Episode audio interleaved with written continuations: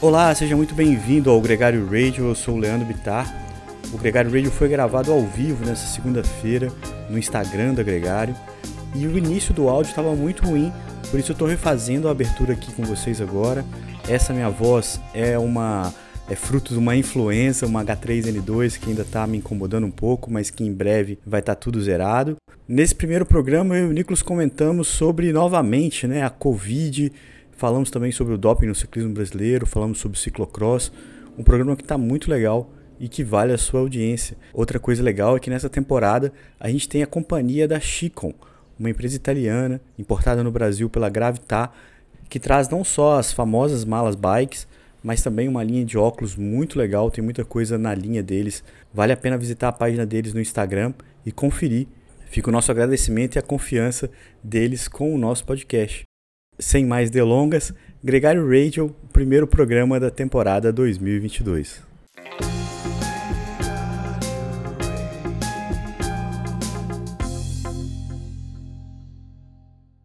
Fala, Leandrão. E aí, Nico, tudo bem? Beleza? Feliz ano novo, né? Feliz ano novo, cara. Que bom. As pessoas estão reclamando do áudio e eu não sei exatamente o que, que é. Tava e... ruim, eu acho que era o teu microfone que devia estar tá mal conectado. Melhorou bastante, efetivamente.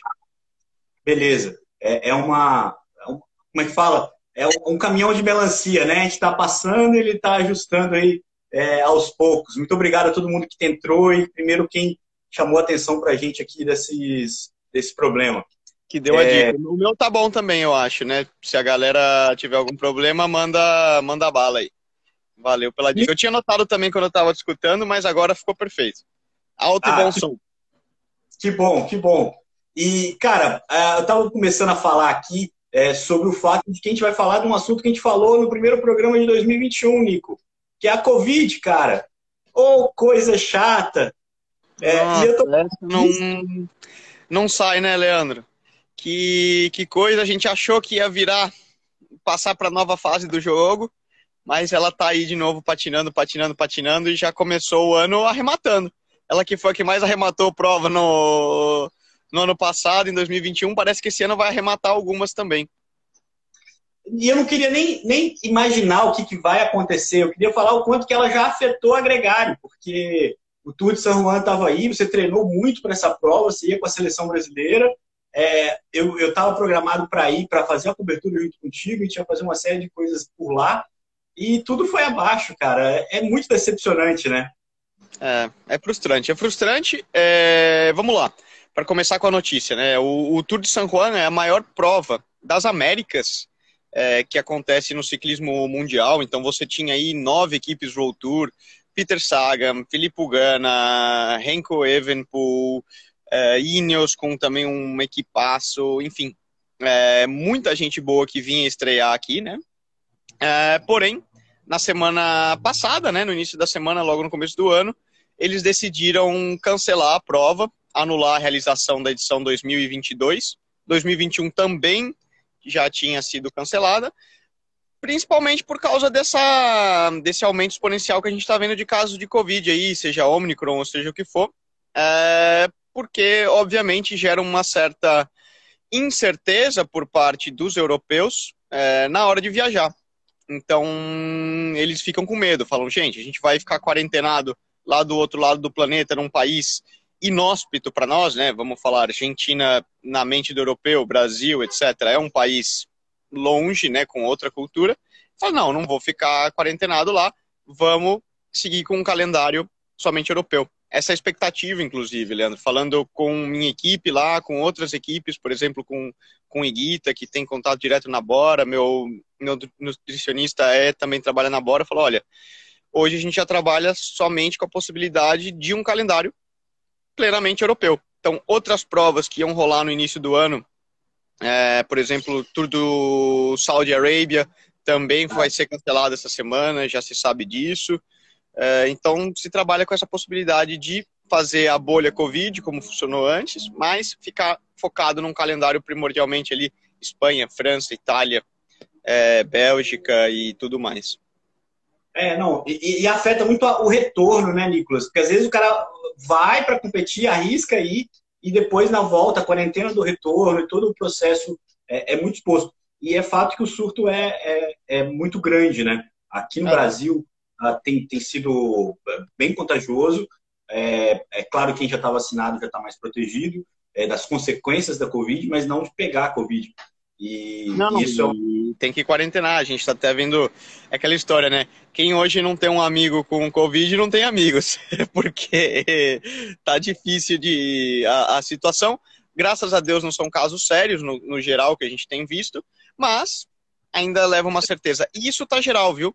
Na Europa tá igual, não é exclusividade nossa, no Brasil a gente só faz coisa errada. Não. Na não. Espanha, França, Itália, Reino Unido, tava num call agora com a equipe na Inglaterra agora mesmo e falou: olha, aqui tá péssimo, todo mundo doente, mesmo, mesma coisa que a gente está vivendo aqui, eles estão lá. Então é um momento de um pouco de certa incerteza até que as coisas se estabilizem de, de novo, né?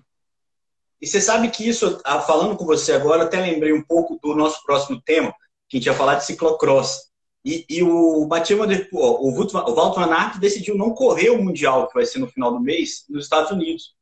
E, e me assustou, porque ele vive um grande momento, é, tem capacidade, tem tido pulmão para competir várias provas ao longo do, do, do período, né? E se reservou para as clássicas. Eu acho que a Covid também deve ter influenciado nessa decisão dele, porque é, era a chance de um mundial. Ele vive uma grande forma, né? Difícil dizer, difícil dizer. Eu acho que a gente pode até fazer um repasso rápido, né, Leandrão, do que rolou nessa nossa ausência aí do final de dezembro até aqui, porque Porra, foram duas, três semanas, mas muita coisa eh, rolou no mundo do ciclocross, principalmente no mundo do ciclismo de estrada, talvez não tanto, mas também.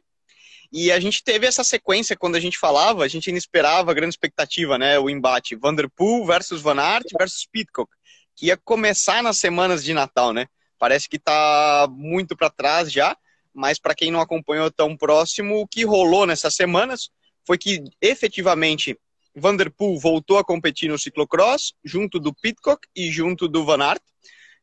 Um, e queimou largada. Vanderpool começou a temporada de ciclocross, não começou andando bem. A gente viu ele tomando dois empenos nas primeiras duas provas, né? E logo ele já anunciou empeno relativo, né? Para os padrões é, do segundo, né? é, Se eu falo isso, você me corneta. Ele foi segundo na etapa da Copa do Mundo. Mas... É, mas no, no, dia seguinte ele tomou um empeno de acordo que ele, ele abandonou. E depois ele não voltou a competir. Ele anunciou uma, um princípio de hérnia de disco, né? É, por uma lesão nas costas. E, e, ele logo anunciou então que a temporada de ciclocross dele estava finalizada. Na sequência, a gente teve o Otto Van Aert dominando as provas, mas assim, no geral, ganhou todas as provas, com exceção a uma Copa do Mundo, onde ele teve um pequeno problema no início e o Pitcock acabou vencendo. Uh, mas a grande surpresa foi que justamente ele anunciou no meio, do, no meio desse período de que ele não disputaria o Mundial de Ciclocross para focar exclusivamente na preparação dele para as clássicas. Por quê? Você fala de Covid, né, Leandro? Eu acho que não. Eu acho que é uma questão de fisiologia básica. O cara, para levar até o final de janeiro, nesse nível de forma física que ele se encontra, com uma intensidade muito alta, ele teria que tirar muito da preparação posterior dele, porque as provas de ciclocross são uma ótima preparação se usadas corretamente e tudo, porém são muito curtas e muito intensas. Então ele trabalharia muito aquela questão da, da capacidade anaeróbica e explosividade dele, né? Porém, ele não teria tempo de recuperar e fazer um bloco de volume e endurance adequado em tempo dele estar tá bem para essas provas clássicas, porque ele terminaria em janeiro, final de janeiro, e, e, as provas clássicas já estão começando no final de fevereiro e março. Então ele não teria tempo de fazer um bloco de treinamento focado em melhorar o endurance dele novamente. Lembrando que uma Paris-Roubaix, um Tour de Flanders, são provas de 6, 7 horas. Então ele tem que ter esse, não só explosividade, mas tem que ter esse fundo. Então acho que vai muito mais nessa questão do que o Covid em si, na mudança dos planos. Legal. O John está aqui falando que ele vai tentar, se ele vai tentar uma camisa verde junto com o Roglic buscando a camisa amarela. Eu acho que é um debate que a gente pode guardar um pouquinho mais para frente. Primeiro, como você diz, ele tem a missão de conquistar o um resultado nas clássicas. E tem uma corneta que a gente vai lembrar que nesse período que a gente não teve o radio, a gente entrevistou o Johan Zion, que é uma entrevista o Gregário Cycling, está no filho do Gregário Cycling. E o, e o Muzinho, muito pomposo, muito brincalhão com a ideia de que ele venceu três Paris-Roubaix e três voltas de Flandres, ele brincou com o Mathieu Van Der Poel e com o Wout van Aert, falando assim, pô, os caras ganham tudo menos o que é mais importante. É, é, é, eu tenho três e eles não têm. Eles têm pouquíssimas vitórias tão expressivas quanto essa. Claro que é uma corneta que só o museu pode fazer. Eu não posso fazer uma corneta como essa, mas é. Você não e... tem três Paris-Roubaix, três Tour de Flandres, né? Mundial. O recado. Né? Ele abre mão de tentar o um Mundial é, de ciclocross, que estaria, vamos dizer assim, palpável, para tentar ganhar o que ele realmente acha importante nessa temporada para ele, o que é justo. E é uma pena o Mathieu Van Der Poel ter sentido essa lesão. É, a gente podia ter visto um pouco mais do embate entre os três. Foi só um gostinho ali. E, e, e o Pitcock que está, é, no momento, é, mais próximo de cumprir o que ele projetou, Nicolas, que ele falou que queria tentar ganhar as três camisas arco-íris. A de é. ciclocross, a de mountain bike e a de estrada. É, é, ele tá agora com a mão no... Bom, mão na taça não, né? Ele tem que ir ganhar a prova. É, tem outros concorrentes para esse Mundial de Ciclocross fortes. Então você tem um Michael Van Turnhout, que é tradicional, um Tom Narts, está rodando muito bem, Lauren Swick, é, o próprio Eli Iserbit, que, que vem dominando e ganhou a Copa do Mundo de Ciclocross, o Pitcock, então Lars van der Haar. Então são nomes fortes que vão dar uma boa disputa aí até o final do, o final do mês para o Pitcock. Mas é, passa a ser uma possibilidade mais palpável na ausência dos galácticos Vanderpool e Wout van Aert. E desde 2014, isso é um dado curioso, né? É, a gente vai ter um campeão mundial novo. Desde Zdenek Stibor na a gente vai ter um novo campeão mundial esse ano, isso é certo, né? Quando o e Mathieu, né? Exato, exato. Então isso vai ser legal. E tem o feminino também, né? Que esse sim tá promete. A gente viu nessas semanas um domínio da Lucinda Brand, um, também da Trek. Ela venceu praticamente todas as provas, não, mas ela ganhou a grande maioria, vem dominando a temporada. Ela que é atual campeã do mundo também. É, mas a gente viu, tem, vai ter gente aí no, no embate, batendo guidão com ela. A gente viu Mariane Voss, é, eu que sempre admiro muito ela, ganhou esse final de semana o holandês de ciclocross, foi o campeonato nacional, batendo a Lucinda Brandt, então mostrando que ela está chegando num, num, pico de performance na, na hora certa. Então, acho que isso, de maneira geral, faz um resumê aí do que foram essas três, quatro semanas de ciclocross muito intensas, e ainda tem aí um finalzinho de mês de janeiro que a gente vai poder acompanhar boas provas, isso com certeza. A, a Lucinda e a voz, a voz parece é, economizar, escolher cada momento para gastar o esforço dela, já veterana, né, já mais experiente, e fora delas uma galera de, de ciclistas novas, muito promissoras. É, vai ser uma boa disputa também. Lembrando que é, ainda tem duas etapas da Copa do Mundo ainda a serem disputadas. O ranking já, o Wizepit já levou. É, não tenho certeza se o Sinda também já levou, mas acredito que sim. É, e aí elas, eles vão para os Estados Unidos correr é, a, a, Copa do Mundo, a, o Campeonato Mundial, e aí sim, um, um feito um, um, título muito importante que vai estar em jogo. Nicolas, mais ou menos nessa mesma época, no final de janeiro, a gente não vai ter o, o Tour de São Juan mais, mas já vai ter o Challenge maior, que a gente já vai começar a ter algumas provas é, de ciclismo de estrada, que é quando a gente começa a ver as roupas novas do, roupas novas do pelotão. Espero que até lá a EF Education tenha divulgado a camisa deles, né? Só faltam eles para divulgar é um charme todo que eles fazem, né? Com a Rafa, com tudo mais. Quase sempre eles são os últimos a anunciar o, o line-up das provas e também fazem suspense danado com as camisas. É, você já tem a sua preferida? A, da Global Six ficou bem legal, hein? A da Global ficou legal, ficou legal.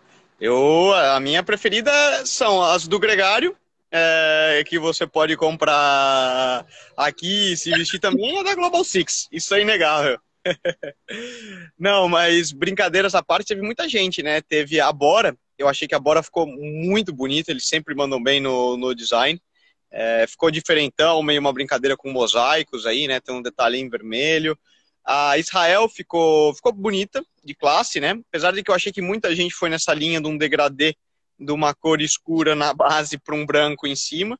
A, a Bike Exchange anunciou também a equipe do, do Simon Yates, né, a equipe australiana, anunciou o uniforme deles que particularmente achei ficou horrível.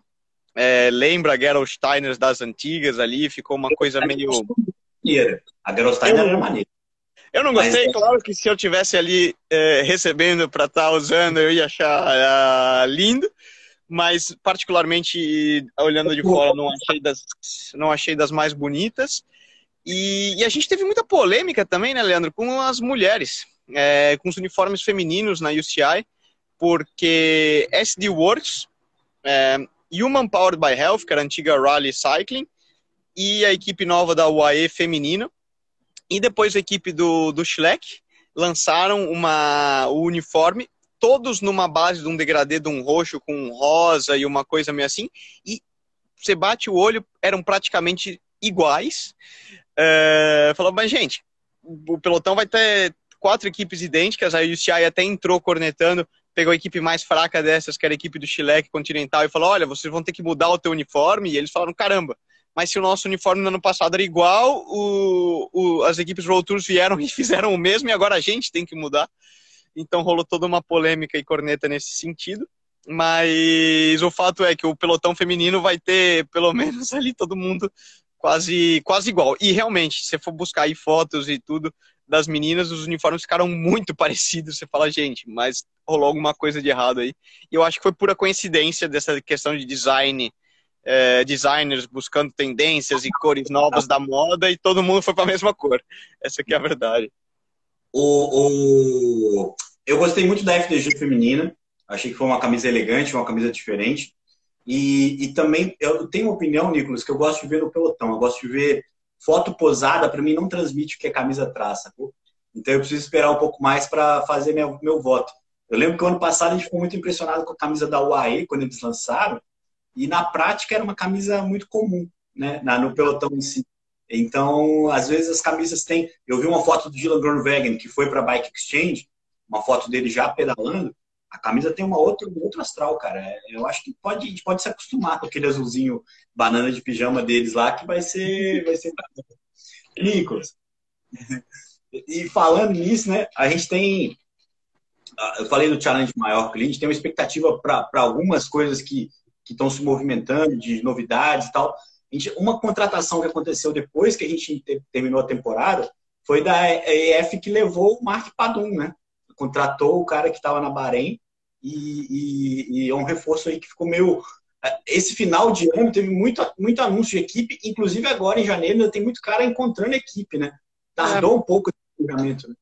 Porque teve, teve uma dança das cadeiras meio tardia por causa do desaparecimento da equipe Quebeca, né? É, que era a equipe africana, e justamente como ela anunciou nesse final de ano que realmente fecharia as portas, e não daria continuação, teve muita gente tendo que buscar casa nova, inclusive para Global. Um, um dos companheiros que anunciou agora em janeiro, o Sutherland, veio da Quebec. É.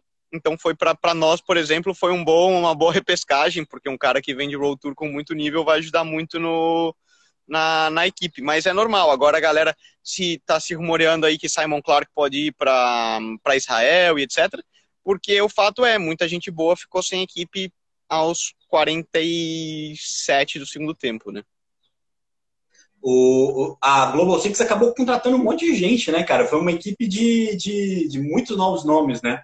Mudou bastante ali. E ao mesmo tempo parece ainda mais global, né? Tem bastante país ali representado, né? Ficou bacana. Né? Mais, mas ficou. É o nome, né? A ideia é justamente Global Six é para unir os seis continentes e uma equipe global com uma diferença de culturas. Particularmente é muito legal, né? Porque eu tenho a oportunidade de fazer amigos, conhecer gente, conhecer maneiras de pensar e ter essa troca com gente do, do mundo inteiro efetivamente, né? A gente vai ter canadense, americano, é, inglês, irlandês, finlandês, australiano, é, neozelandês, claro, né? Porque equipe é da Nova Zelândia, brasileiro é, um africano, é, eritreu ou etíope, agora o Mulu não, não me lembro, vou falar de, de ignorância, eritreu ou etíope, espanhol, então tem gente por todo lado.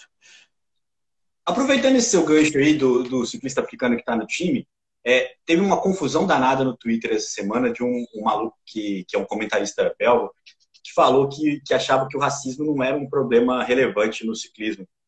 É, se você, como um cara que vive o pelotão, você acha que, que essa é uma pauta que merece mais atenção? Assim, você acha que, que o racismo é um problema no ciclismo? Eu acho. Mas aí eu não acho no ciclismo, Leandro. Eu acho que na sociedade como um geral. É, por mais incrível que pareça, é, os países, a mentalidade europeia, é, eles são bem racistas. Principalmente com, com latinos, brasileiros, é, africanos, chinês, japonês.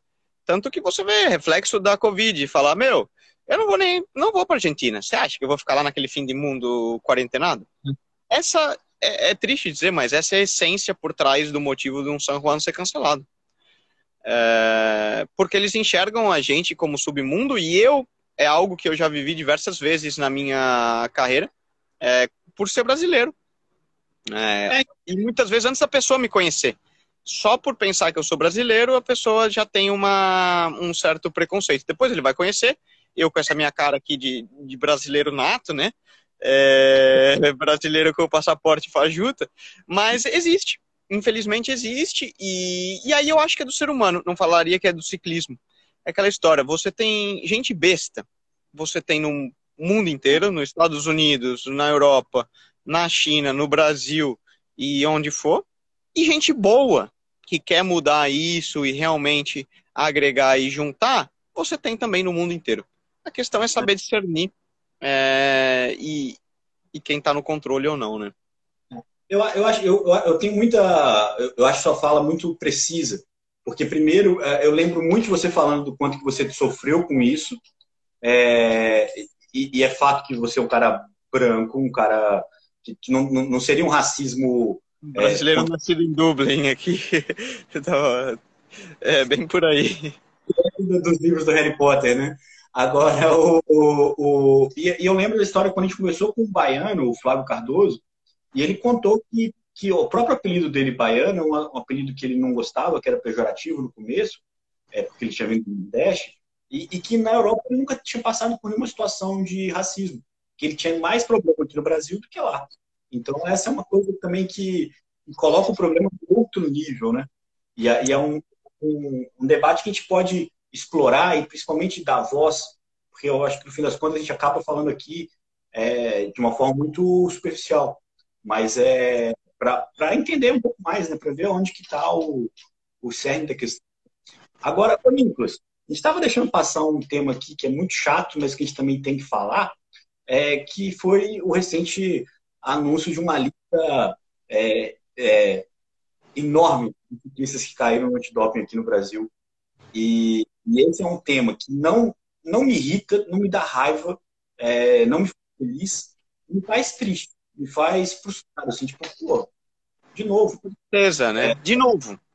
De novo, gente, vocês não entenderam ainda que isso não vai te levar a lugar nenhum. Pelo contrário, é, só vai atrapalhar você e a todo mundo que quer um ciclismo melhor. Eu já tive raiva, Leandro, desse, desse tipo de situação, porque muitas vezes, de novo, como brasileiro, você sofre lá por ser taxado, né? Uma vez que pensam que, mas hoje eu já não tenho, eu tenho pena. Tenho pena dessa geração que não, não teve as mesmas oportunidades que, por exemplo, eu tive e outros espero que tenham e já coloquem na cabeça de que esse não é o caminho. É o caminho do ciclismo que eles do esporte que eles aprenderam por causa de uma geração antiga. E eles acabam aí, por um motivo ou outro, acho que o livro, tem o livro não, o, o Ícaros, né? É um Não. filme que retrata um pouco disso, da corrupção por trás do doping, etc. O nosso Álvaro, ele sempre fala do Spit in the Soup, né?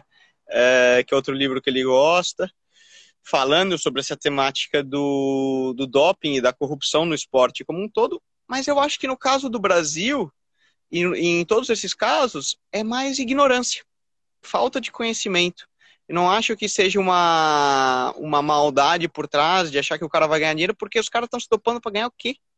Nada. É. É, a gente tá falando de, de prova amadora, gente, para ganhar letap. Com todo respeito. Isso é ridículo. Isso é ridículo. E coitados, é, eu tenho pena. O que acontece? Atrapalha todo o desenvolvimento do esporte, do ciclismo como um todo, porque na hora de é, uma empresa colocar, investir no esporte, ela fica com uma certa um certo pé atrás, porque consideravelmente caso após caso, após caso, após caso, após caso. É, qual que é minha minha definição nisso? A gente tem que continuar batendo como eu acredito que espero que a gente faça aqui, de mostrar, olha, gente, isso é o pior caminho que você pode seguir, não vai te levar a lugar nenhum. Hoje o ciclismo não tem super-homem, tá bom? Não tem. Quer olhar, ó, entra lá no Strava do, do pessoal, você vê o quanto eles treinam, você vê o que eles fazem, você vai ver que, ah, quer olhar os números, pode olhar o número, não, não tem nada do outro mundo, tá? É, são anos de dedicação e um processo de construção que não vem do dia para a noite, e você cortar caminho, gente que surge do nada, tem o pé atrás. E você, como empresa, não é não invista no esporte, porque é um esporte fantástico. A visibilidade que você tem é enorme. Os conceitos que você se relaciona são ótimos. E hoje a gente vê o número de pessoas que gostam da bicicleta e todo mundo que está assistindo aqui tem essa mesma paixão que a gente. E isso é sensacional. Mas é simplesmente ah. escolha as pessoas com quem você se relaciona é, a sensação que eu tenho é que um doping muito inocente, né? É, muito inocente. E eu lembro quando o Silvestre. Não, porque o cara que usa EPO hoje, Nicolas, o cara que faz ciclo de EPO hoje, e achando que não vai ser pego no antidoping, o que, que ele acha que ele vai usar EPO? O cara caiu por EPO. É, é, não tem como não cair, entendeu? É, é, é, sabe assim, não vamos imaginar que, que o Pogacar usa alguma coisa. É, ele tem uma coisa que ele vai usar e que não, ou que ainda não é doping, ou que não flagra. É, ele vai ser mais inteligente do que isso. E a gente lembra de outra frase do Silvestre, que é um cara que a gente tem uma grande admiração aqui, e que era técnico da seleção, e falou que os caras, e foi demitido, inclusive, quando ele falou isso, é, que ele falou assim, os caras se dopam muito, muito no começo, assim, muito por nada, para sair do primeiro nível. É, e, e tá errado. E tá errado, entendeu? Então tem que. que se, se, se alguém no alto nível, para competir o Tour de France, precisa se dopar, é um, um outro problema. É, o, o, que acontece é que, que as pessoas estão muito banalizando o doping. Assim. É uma parada que não faz sentido. É, tem, de novo, tem prova amadora, rachão, você para ir dar pau no pelotão da.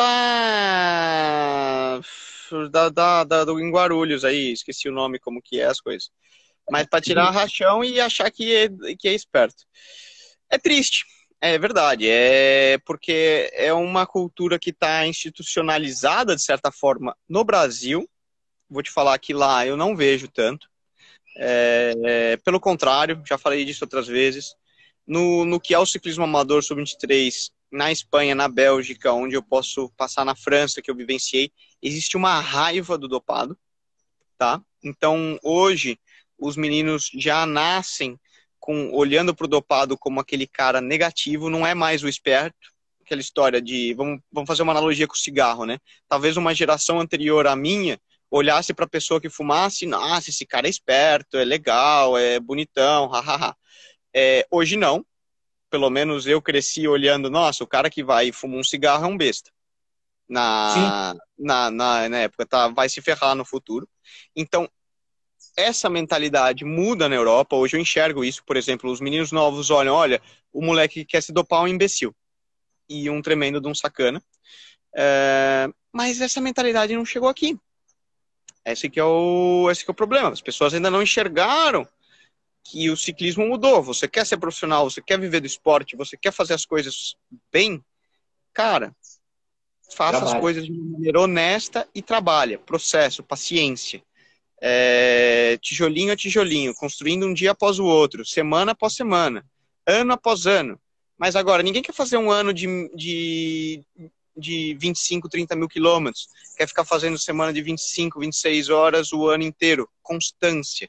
Isso você constrói. E claro, respeitando os teus limites. Você que está começando não vai fazer uma semana de, de 25, 30 horas.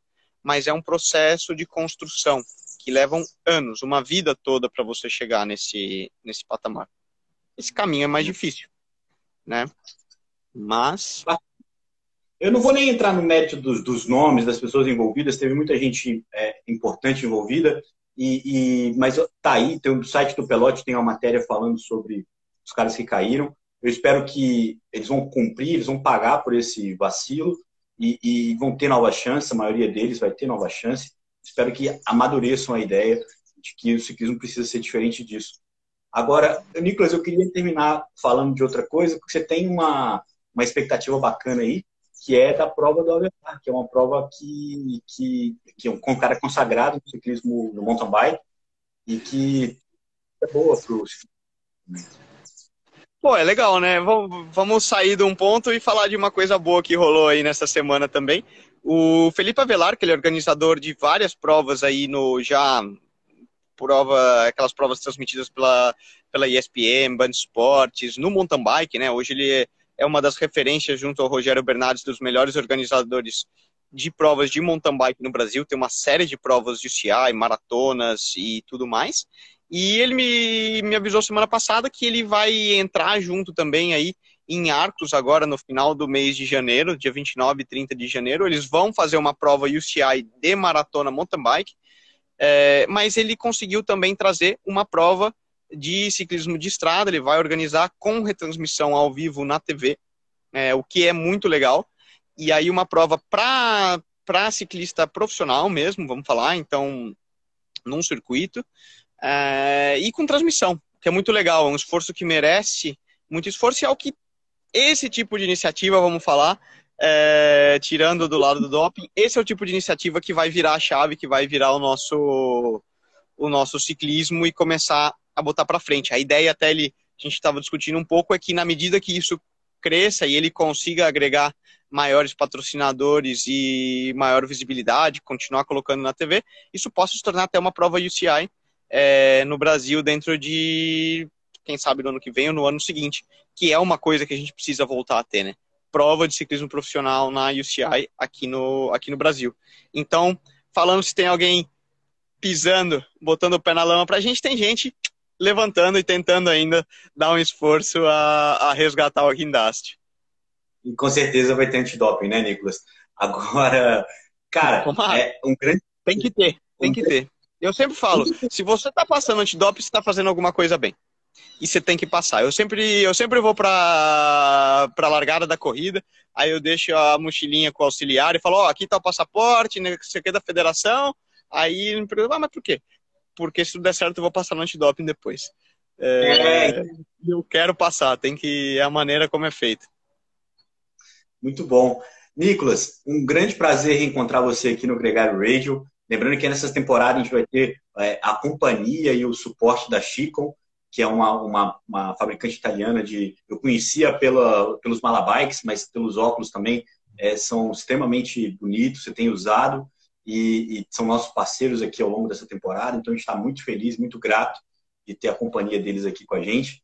E então, eu, você e, e a Chicon é, falando, trazendo tudo o que acontece no ciclismo mundial é, para a galera e trocando uma ideia. Muita gente participou aqui hoje, muita gente comentou. Estou vendo muita gente passando aqui também, é, o próprio Falsarello, Moina, é, muita gente legal. É, quem sabe a gente vai conseguindo interagir um pouco mais com cada um deles nos próximos episódios.